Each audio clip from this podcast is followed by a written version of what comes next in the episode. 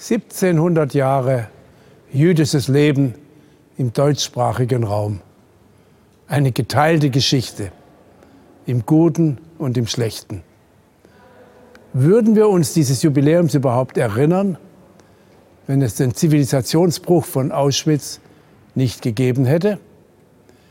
Wenn sich jüdisches Leben zu einer unhinterfragten Normalität entwickelt hätte, wie es sich die Juden nicht nur in Deutschland vor 1933 erhofft hatten? Zum Auftakt dieses Jubiläumsjahres präsentiert der Deutsche Bundestag eine Ausstellung, die an ausgewählten Objekten das wechselvolle Auf und Ab dieser Geschichte erzählt. Von der ersten urkundlichen Erwähnung jüdischer Gemeinden nördlich der Alpen in einem Dekret Kaiser Konstantins bis zur Gegenwart jüdischen Lebens in Deutschland. Mein Dank gilt dem Leo Beck Institut in New York und Berlin, das diese Ausstellung ausgerichtet hat. Der virtuelle Rundgang, zu dem uns die Pandemie zwingt, kann immer nur die zweitbeste Möglichkeit sein. Die beste ist, sich selbst vor Ort ein Bild zu machen, sobald das Infektionsgeschehen dies zulässt. Jüdisches Leben war über die Jahrhunderte geprägt von Ablehnung und Ausgrenzung aber auch von Austausch, Anpassung und Aufbruch. Es bestand aus einer reichen jüdischen Kultur und einer bunten Vielfalt des Jüdischseins, von der wir uns heute kaum eine Vorstellung machen, weil Nationalsozialismus und Völkermord sie ausgelöscht haben. Dem Tod der Menschen darf nicht der Verlust ihrer Geschichte folgen, mahnte der Historiker Reinhard Rürup. Wir werden weder den Toten noch unserer gemeinsamen Geschichte gerecht, wenn wir die Geschichte jüdischen Lebens allein als Vorlauf zur Vernichtung lesen.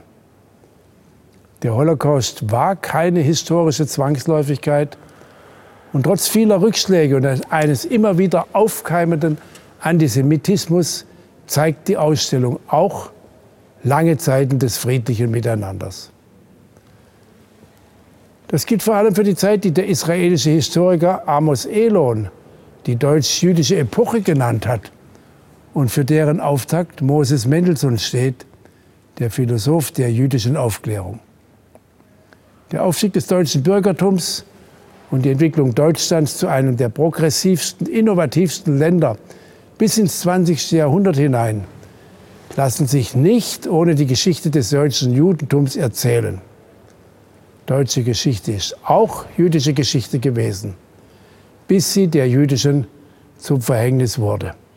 Die Epoche der Juden in Deutschland ist ein für allemal vorbei.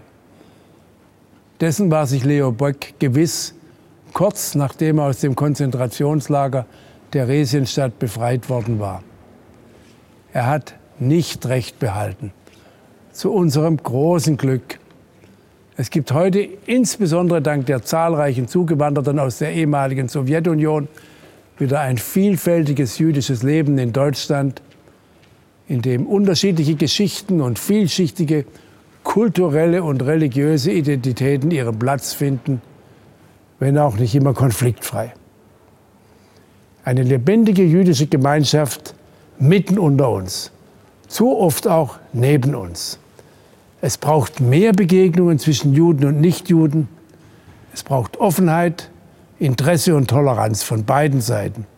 Es braucht vor allem ein nationales Selbstverständnis, das verschiedene Spielarten des Deutschseins zulässt. Und es braucht die klare Absage an Antisemitismus und Rassismus jeder Art, damit aus der komplexen Gegenwart unserer pluralistischen Gesellschaft eine gemeinsame Geschichte erwächst, eine miteinander geteilte Geschichte.